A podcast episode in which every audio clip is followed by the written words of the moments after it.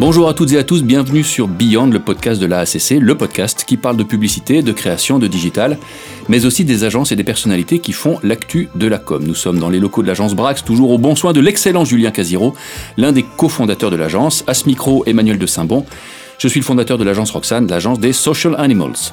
Nouvel épisode de ce podcast consacré aux métiers et différents profils que l'on retrouve en agence et aujourd'hui, nous allons nous intéresser à un métier qui n'existait pas il y a encore quelques années. Attention, l'influence manager. Pour nous éclairer sur ce sujet, je suis avec euh, des dames dans le studio, Marine Montironi de We Are Social, Samantha Pasculi de Publicis Conseil, Claire Nassim Beni de BETC et Sonia Saadi de l'agence des médias sociaux.com. Bonjour mesdames. Bonjour. Ah, c'est magnifique, vous êtes en concordante. Bienvenue dans les studios. Alors, l'influence manager, on va le prononcer à la française, c'est un peu le dernier né des agences de communication. Forcément, quand la grande majorité des campagnes qui cartonnent sur les réseaux sociaux font appel à des influenceurs, il est devenu aujourd'hui impératif d'avoir une personne qui fait le lien entre les agences et ces influenceurs. C'est un métier qui va faire rêver nos plus jeunes auditeurs puisque l'influence manager a dans son répertoire le numéro des plus grandes stars du moment de Cyprien à Loris en passant par Necfeu ou Mister V. Sa mission développer les stratégies et les business plans pour les annonceurs en intégrant le bon influenceur, celui qui colle à la marque, au centre des propositions créatives, celui aussi qui a la bonne éthique et dont les valeurs convergent avec celles de la marque. Un rôle de conseiller et d'intermédiaire donc, mais pas que. Et oui, parce que dans ce métier, on y trouve aussi des briefs, des recos, des budgets. Il ne s'agit pas uniquement d'envoyer un snap à Sananas ou d'aller en soirée avec Natou. Toujours vissé à son téléphone, prêt à débusquer les dernières tendances ou le prochain influenceur qui va dépasser le million de vues, l'influence manager va à coup sûr prendre de plus en plus d'importance en agence, parce qu'aujourd'hui, qu'on soit une marque de pâté en croûte, un voyagiste ou une néobanque, tout le monde veut son opération d'influence. J'ignore d'ailleurs combien de temps ça va durer, on va en parler. Mais alors, vous nous direz, mesdames, si vous faites en digital ce que naguère les attachés de presse faisaient avec les journalistes, si votre métier est une question de flair, de réactivité, de relationnel, de technicité, de négociation ou tout ça à la fois. La première question que j'aimerais vous poser, c'est de savoir comment vous êtes devenus les unes et les autres influence managers. Est-ce que vous étiez déjà dans ce monde avant que ça n'explose en agence? Est-ce qu'au contraire, ça procède d'une démarche rationnelle où vous vous dites, il y a un énorme levier à prendre? Quelles sont vos histoires à vous, mesdames? Qui veut commencer Écoutez, je veux bien. Samantha. Euh, maintenant, je suis tombée dans l'influence euh, après un stage justement en RP. D'où, euh, Donc je me trompe pas trop. On se trompe pas trop. Euh, après, bon, c'est deux métiers qui sont complètement différents et je le vois aujourd'hui, je, je le vois différemment aujourd'hui, le métier RP, IRP et donc le métier de l'influence. Donc j'étais dedans via un stage et puis au fur et à mesure que j'avançais, je me suis dit il y a quelque chose à faire avec les influenceurs et puis j'ai montré ma passion de l'influence et du contact humain. Contact humain important. Pour les autres, quelle a été la dimension principale Marine. Euh, moi, j'ai été de l'autre côté, euh, de, du côté euh, influence, c'est-à-dire que j'étais influenceuse moi-même, il y a 10 ans maintenant. Et, et en fait, ça m'a amené à travailler dans les réseaux sociaux d'une première part chez We Are Social et ensuite à développer l'offre influence qui n'existait pas à l'époque à l'agence pour en faire devenir une vraie offre maintenant qu'on propose à nos clients. Intéressant. Donc tu as été influenceuse. Dans quel domaine tu étais, Marine? Dans la beauté. Dans la beauté. Et tu as été une des premières qui a structuré ce métier au sein d'une agence We Are Social. Exactement. D'accord. Dans le cas de Claire, dans le cas de Sonia, qu'est-ce qui vous a amené à ce métier? Alors euh, moi pour le coup, un peu comme Marine, j'ai commencé du coup en agence de publicité en faisant partie euh, d'une équipe euh, de blog euh, Marketcom et donc du coup j'ai vu un peu tout le côté blog, market, pub, comment les agences entraient en contact avec nous, comment est-ce que les marques communiquaient avec nous. Et du coup je me suis dit bon en fait il y a quelque chose à faire parce que je vois le côté influenceur, blogueur. Et du coup est-ce que je peux du coup avoir des meilleures stratégies pour mes clients etc.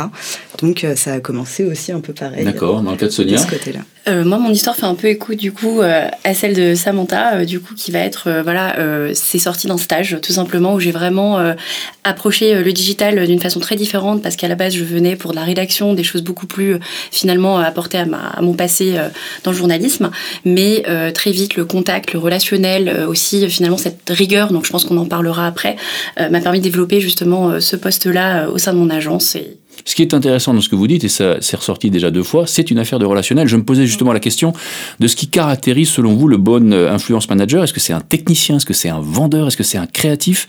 Est-ce que c'est plutôt un homme ou une femme de relation? Qu'est-ce que vous diriez là-dessus?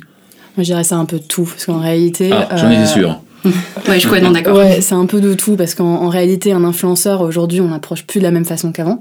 Mhm. Avant, c'était un peu plus simple. Aujourd'hui, euh, comme lui-même est créatif, il faut arriver aussi avec des concepts qui sont aussi créatifs. Donc, Tout à il y a fait. besoin d'être créatif. Il y a besoin d'arriver avec un relationnel assez important puisque euh, bah, il, faut se, enfin, il faut se démarquer de, de mails. Hein, il en reçoit 100, euh, même plus. Donc, il faut que le mail ressorte. 100 par jour. Euh, ouais. Et encore, je pense que c'est petit. Enfin, sur certains influenceurs, ça peut être beaucoup plus. Donc, c'est un relationnel, c'est des contacts, c'est un réseau, c'est, euh, enfin, c'est tout, c'est tout en fait. Et je pense qu'il y a aussi la dimension euh, compréhension des communautés qui est aussi hyper importante et ce côté un peu euh, data geek euh, d'aller chercher ce qui se raconte dans les communautés. Je sais qu'à l'agence on fait beaucoup de listening pour comprendre en fait ce qui se passe et du coup mieux approcher l'influenceur. Donc il y a vraiment euh, Alors pour préciser ce que dit Claire, vous faites du social listening, Ouais. c'est-à-dire que vous avez des outils à votre disposition qui vous permettent de savoir de manière quali et quanti ce qui se dit sur tel ou tel domaine, telle ou telle communauté, et ce qui vous donne la sensibilité nécessaire pour aborder ces influenceurs. pour comprendre la communauté sur un sujet d'intérêt et du coup aborder les bons influenceurs et travailler avec eux les bons messages, les bonnes activations euh, pour toucher cette communauté. Alors Sa- Samantha, tu parlais à l'instant, tu faisais le, le parallélisme avec les RP. Moi je voudrais insister un peu. Les RP, naguère, entretenaient des relations et des échanges avec les journalistes. Ce monde des médias était assez stable, si bien qu'on pouvait euh, s'investir dans la relation avec eux. Le monde des influenceurs est un monde de comètes, ça va, ça vient, ça explose, ça disparaît. Euh, impossible de mon point de vue de développer des relations durables avec eux. Et puis, euh, vous l'avez dit, les vedettes et les stars de ce domaine sont over-courtisées, plus de 100, plus de 200 mails par jour. Alors, comme aurait dit Michel Chevalet, comment ça marche On spécialise par secteur d'activité, on a des petites mains qui travaillent pour vous. Comment vous faites pour, malgré tout, dans ce flot qu'ils reçoivent, les accrocher et les entraîner sur votre opération? Sonia À- mon sens, c'est vraiment, euh, je vais un peu faire le lien avec la question précédente, c'est vrai que c'est une palette de connaissances qu'on a, euh, des, des cordes à notre, à notre arc en fait, qu'on met en avant euh, quand on va aborder euh, un influenceur pour lui proposer que ce soit une campagne, un programme ambassadeur, des choses beaucoup plus larges et beaucoup plus euh, finalement serrées. C'est vraiment euh, une approche qui, à mon sens, enfin, je saurais même pas l'expliquer en fait parce que c'est vraiment tellement de choses en une que, in fine, il faut, il faut savoir justement tirer les bonnes arcs au bon moment, savoir avoir la bonne formulation, la bonne accroche, mais il faut aussi croire en la campagne qu'on essaye finalement de leur vendre, entre gros guillemets évidemment, pour essayer d'être au plus catchy possible. Mais on- ça veut dire qu'on développe vraiment du relationnel avec certains d'entre eux, ça devient des copains à la longue qui vous font confiance, Marine Alors, on ne dira pas copain parce que on est dans un milieu professionnel et, en fait, il faut garder une certaine distance à un moment. Mais évidemment, euh, il y a des relations qui sont euh, plus fortes avec certains influenceurs, avec lesquels ça se passe bien, on va bien collaborer, des personnes qui sont pro, euh, efficaces et euh, qu'on forcément on a envie de recommander à nos clients derrière euh, pour travailler avec eux. Hmm. Mais par exemple, Marine, tu nous disais que tu étais issu du monde de la beauté. Bien, si demain, ton directeur de création ou ton directeur conseil te, te demande de créer une opération d'influence dans le monde de la bagnole, comment est-ce que tu vas t'y prendre? Tu connais personne, tu pas beaucoup de légitimité. Comment est-ce que tu vas faire pour euh, nouer ce contact et euh, créer ce partenariat? Alors déjà, euh, on a des outils aujourd'hui qui nous aident à identifier les influenceurs. Donc euh, en fonction de- du domaine dans lequel on a envie d'aller chercher, si c'est dans la bagnole, si c'est même quelqu'un qui est pointu dans l'électricité par exemple, Mhm. euh, d'aller affiner notre recherche grâce à des outils en fonction des mots-clés qu'il va utiliser, de l'audience qu'il touche, etc. Et après, pour le contacter, la, la force des choses, c'est évidemment bah, la force de la marque, parce que ça, c'est sûr qu'un influenceur répondra plus facilement à une à marque euh, qu'il aime déjà que quelque chose qu'il ne connaît pas. Et derrière ça, ce que Samantha disait, c'est euh, l'idée créative, qui est aussi très importante euh, pour l'influenceur, parce que plus lui se sent impliqué et que c'est quelque chose qui va lui, lui ressembler, il va beaucoup plus s'investir et donc potentiellement nous répondre. Eh bien, mesdames, d'ores et déjà, bravo, parce que vous devancez toutes les questions que je vais vous poser. Donc, je reviens, je reviens sur ce que tu disais. Donc, vous avez, quand vous connaissez pas le domaine, vous avez des outils de screening, des l'influence tracker, euh, influence for you, qui vous permet de qualifier qualitativement et quantitativement les influenceurs, donc de vous faire votre shortlist. Et puis après, il y a votre art et la manière, votre, votre légèreté, votre subtilité qui permet de prendre contact avec eux et, tu l'as très bien dit, avec un concept créatif. Parce qu'effectivement, l'une des questions que je m'apprêtais à vous poser, c'est que j'observe, en tout cas de mon point de vue, trop souvent des opérations où les influenceurs sont transformés en placards publicitaires sans réelle créativité. Je vois que ça vous fait toutes réagir. Les hommes sandwich, il n'y a rien de pire. C'est ça. hein. les envois de box oui, avec les photos qui se ressemblent à toutes et puis Aucune euh, personnalisation, Mais on fait tous la ça même Comment on chose, dépasse ça Parce que déjà dans l'influence, il y a 50% c'est le casting. Déjà, il y a 50%, C'est clair, mais c'est 50% exactement, c'est euh, l'opération. c'est Et clair. comme tu disais sur le, la, voiture, par exemple, on a un domaine. Moi, on m'avait euh, demandé de travailler sur le cyclisme. Alors autant dire que je fais pas de vélo, j'y Mm. connais rien du tout. Et en fait, il faut se dire au-delà du une tension, une, un insight, il y a quelque chose qu'on a entendu euh, ou quelque chose qui nous inspire et qui va de là dérouler l'idée créative. Et je pense que c'est là la force d'une opération, c'est aussi l'idée qu'il va y avoir derrière, l'insight derrière, qui va permettre à l'influenceur de se dire Cool. bah, en fait, C'est je suis d'accord avec toi Ouais. et je peux pas aller contre ton idée. Et je me l'approprie aussi ça. et je Mm, suis capable de la re-raconter à ma communauté. Exactement. Enfin là, moi, je travaille pour une banque. Autant dire que la banque, c'est pas glamour et c'est compliqué. Et en fait, c'est euh, c'est tout simplement la de l'idée, le point de départ qu'il y a eu derrière, l'idée stratégique en fait, qui fait que l'influenceur se dit bah ouais, en fait, je peux pas aller à l'encontre de ton idée. Elle est là. euh, et oui, je vais te suivre euh, dans l'opération. Est-ce que vous êtes en train, de me, en train de me dire, mesdames, qu'il faut convaincre deux fois? Vous devez réfléchir d'abord, convaincre d'abord l'influenceur avant de convaincre le client. Alors, c'est en parallèle. Oui. ouais, On va convaincre le client Mm. en lui faisant des propositions, des propositions créatives, mais aussi d'influence. Mm. Et derrière, on va pouvoir aller aborder les influenceurs. Mm. Donc ça, ça se fait. euh, voilà, ouais, c'est un peu en parallèle, C'est un peu à effectivement. cheval. Et donc, euh, y a- mais effectivement, il faut convaincre deux fois. deux. Est-ce qu'il arrive, et j'imagine que oui, parce que les influenceurs doivent avoir cette notion de, de culture agence, marketing, com, etc. Est-ce qu'il arrive que les influenceurs eux-mêmes participent à l'édification de vos idées créatives Oui, Oui. toutes vous êtes d'accord Oui, là-dessus. oui, oui, Donc oui. c'est des vrais partenaires Complètement. et pas juste euh, de l'achat d'espace ou des. Ah non, non, et c'est ce qui fait la force, je pense, c'est de carrément. Ils sont demandeurs de plus en plus, euh, ils veulent participer, Ils veulent être co-créer. impliqués. Donc c'est un processus de co-création. Mm. Génial. Est-ce que la plupart des partenariats que vous faites sont ponctuels ou durables? Qu'est-ce que vous diriez là-dessus? C'est un mélange des deux. Euh, c'est pareil, ça dépend de l'objectif à atteindre. Mm. Euh, si c'est quelque chose sur un lancement de produit pur et on sait que derrière on n'aura pas de matériel pour continuer la relation et continuer à créer du contenu avec l'influenceur sur la marque au long terme, on ne le fera pas et on va se concentrer sur le lancement du produit.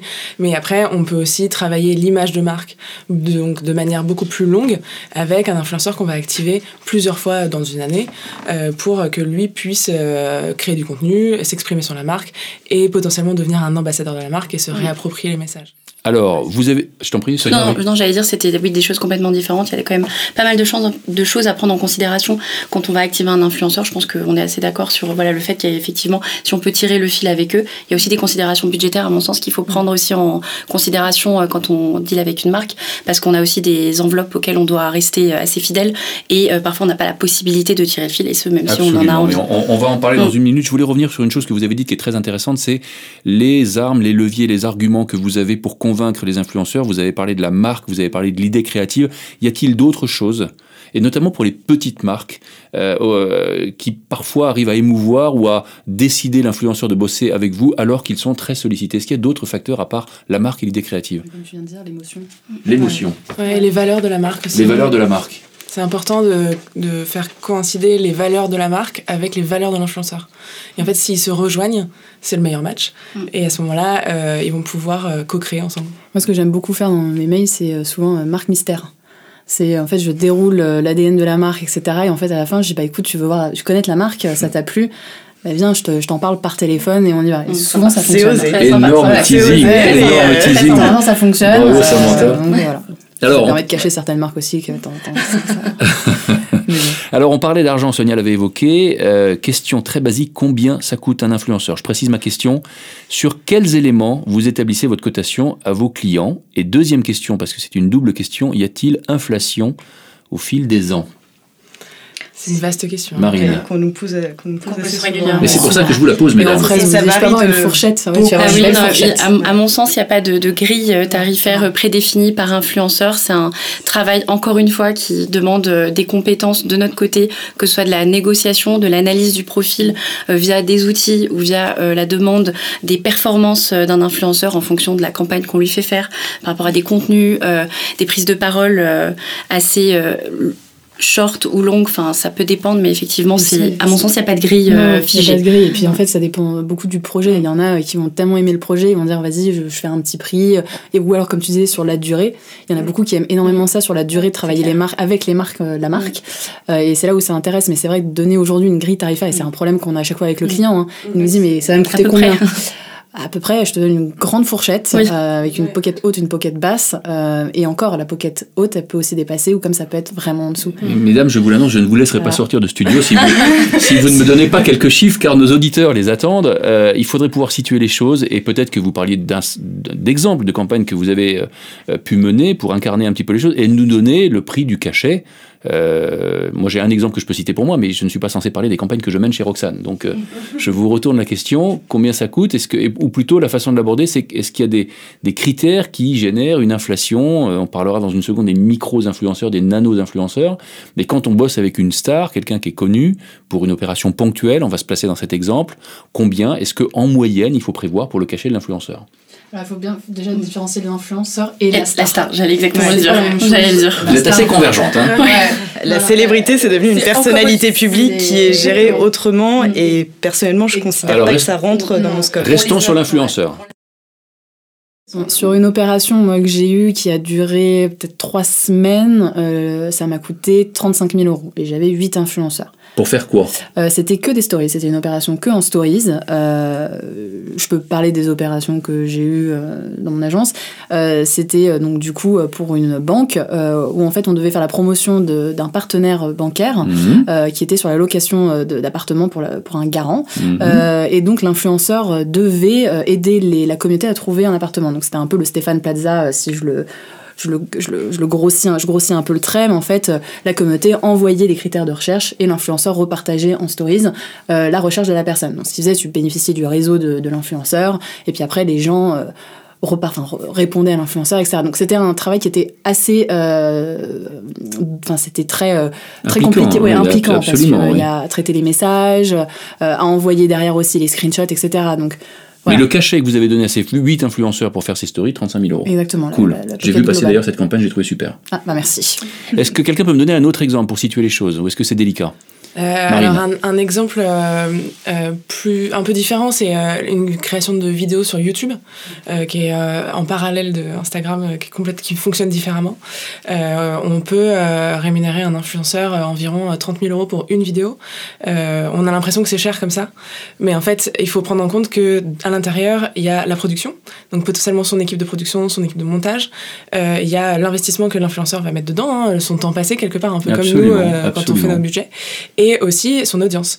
En fait, c'est un package qui euh, rassemble parce que si on avait voulu faire la même chose mais en média, on aurait acheté euh, du média pour euh, diffuser notre vidéo. Donc on aurait payé de la prod, on aurait payé du média et on aurait vendu notre temps passé. Absolument. Et au final, on sait pas beaucoup parce que comme tu disais, le média, c'est aussi ça, un exercice que j'aime beaucoup faire avec mes clients où j'essaie de leur expliquer. Parce que de temps en temps, on me dit 35 000 euros pour 8 influenceurs, mais c'est énorme. Alors quand ils mettent un million dans un film télé.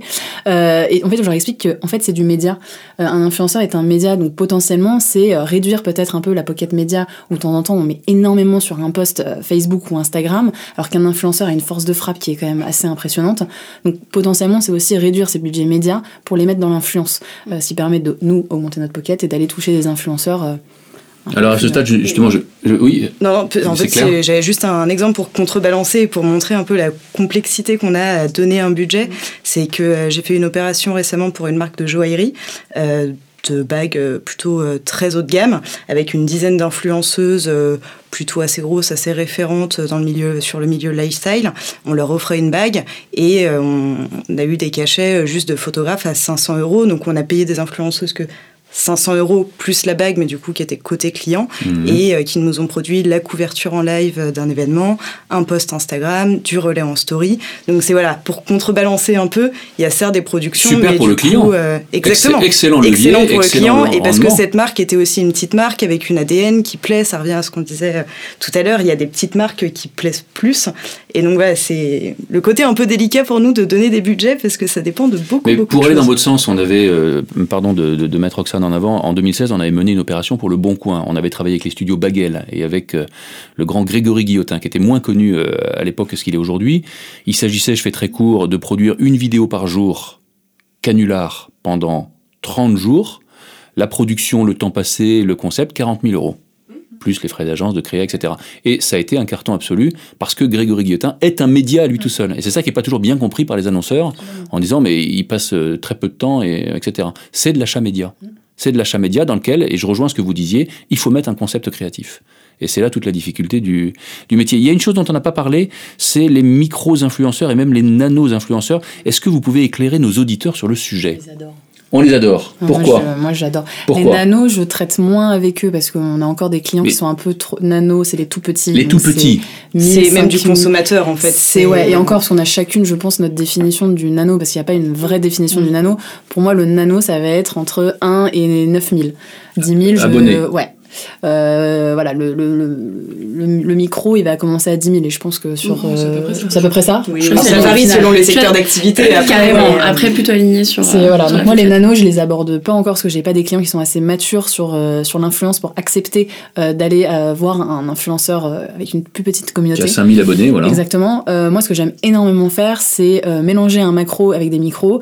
Donc, euh, atteindre un reach, euh, donc euh, une, audience euh, assez importante, et après aller euh, toucher avec une, audience plus euh, quali, donc aller avec des micro-influenceurs qui me permettent du coup d'assurer derrière un engagement un peu plus fort, parce qu'on on le sait, les micros engagent un peu plus. Donc on va me dire oui, mais certains macros engagent énormément. Oui, bien sûr, il y a toujours des exceptions, mais euh, aujourd'hui, c'est vrai que j'aime beaucoup faire ce mélange-là. Et souvent, quand on me dit je veux travailler que avec des gros, gros, gros, et je le vois de toute façon après sur les reportings, les analyses, le client fait ah ouais, mais je suis un peu déçu, j'ai pas euh, beaucoup de commentaires ou j'ai pas beaucoup de feedback. Oui, bah, À grosse communauté, moins, moins d'engagement. Exactement. Et puis surtout, euh, grosse communauté dit aussi beaucoup de marques euh, en face et donc message aussi dilué. Oui, une fraîcheur moindre. Exactement. Alors justement, pour que la réponse soit complète, les micros, les nanos, là pour le coup, vous leur parlez pas, ça se passe par des plateformes Ah, non. Pas forcément. Non. Vas-y si tu veux. Non, bah nous, euh, chez We Are, euh, en tout cas, on fait attention à parler aux gens. Et donc, on, on collabore très peu avec des plateformes au final pour euh, communiquer avec les influenceurs. Donc, même si c'est des nanos et des micros, ça va passer de la même manière par email.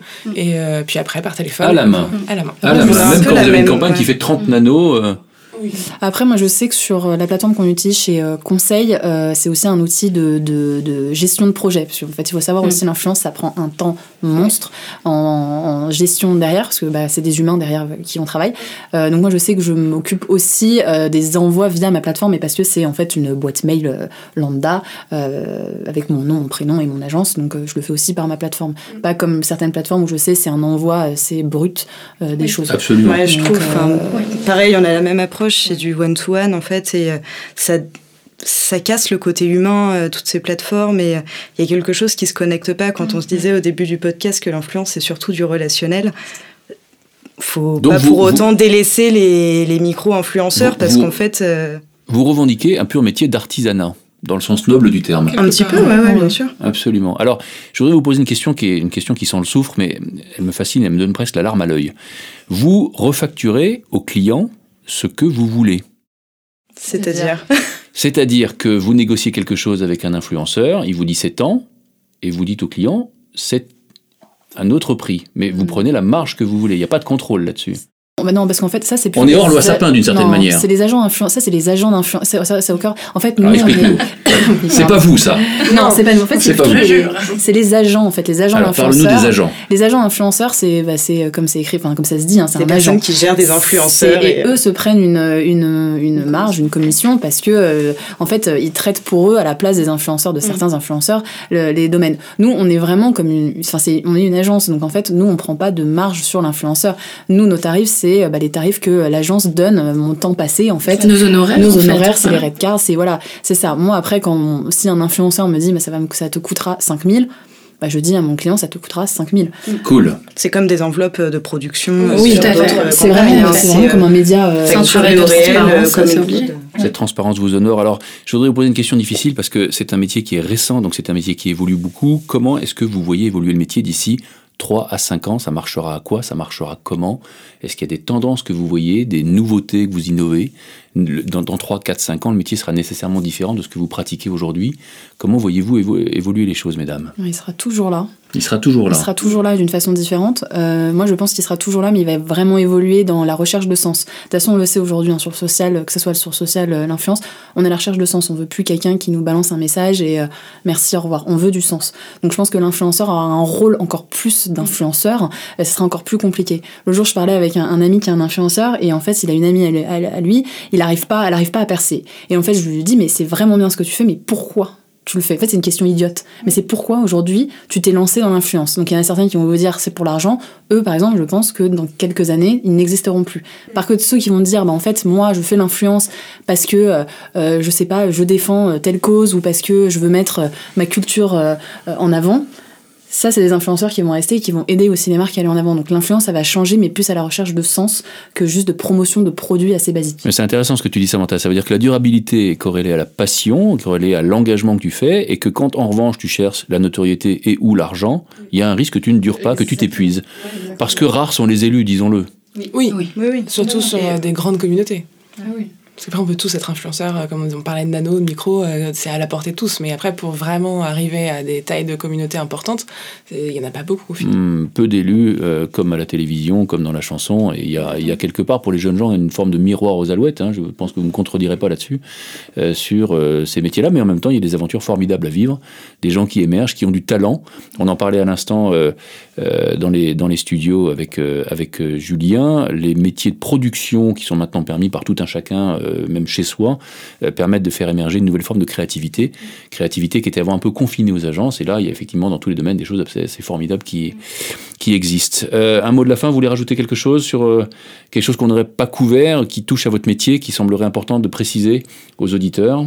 Je pense qu'il y a un point, je ne sais pas si vous avez partagé ce point de vue-là, mais sur l'avenir de l'influence, on a beaucoup parlé d'influenceurs, mais il y a aussi le terme influence au sens large. Mm. Et en fait, il y a un avenir sur tout ce qui est employé, qui aussi aujourd'hui une part de voix hyper importante, tout ce qui est expert sur des sujets plus pointus, des consommateurs. Et euh, il y a toute cette notion d'influence, que ce soit employés, dirigeants d'entreprise, qui font aussi, euh, à mon sens, partie de l'influence et qui euh, sont des choses qui vont être amenées à se développer et qui sont peut-être aussi l'avenir dans 2-3 ans, où on entendra de plus en plus parler d'employés advocacy, d'experts qui viennent prendre la parole sur des sujets des consommateurs quand on se dit la nano-influence, etc. Et je pense que le métier va vraiment se diversifier et qu'on se dira plus juste, bah, en fait, l'influence, c'est un influenceur. c'est là où tu étais avant, c'était hyper passionnant de ce que, tu, ce que tu faisais avant. Ouais, j'étais moi pour le coup, j'ai fait deux ans à nano-influence. Euh. D'accord, donc l'influence est née dans le B2C, mais couvre aujourd'hui beaucoup le B2B, c'est ce que tu es en train de dire Aussi, oui, oui, complètement, de plus en plus. D'accord. Un avenir radieux en quelque sorte. Oui, et puis euh, des nouveaux métiers en fait. C'est ce qu'on disait un peu, c'est que aujourd'hui on a des influencer managers, mais demain on va avoir des influenceurs stratégistes, on va avoir des euh, creative influencers quelque chose. Enfin, ça va développer plein de nouveaux métiers d'agence probablement.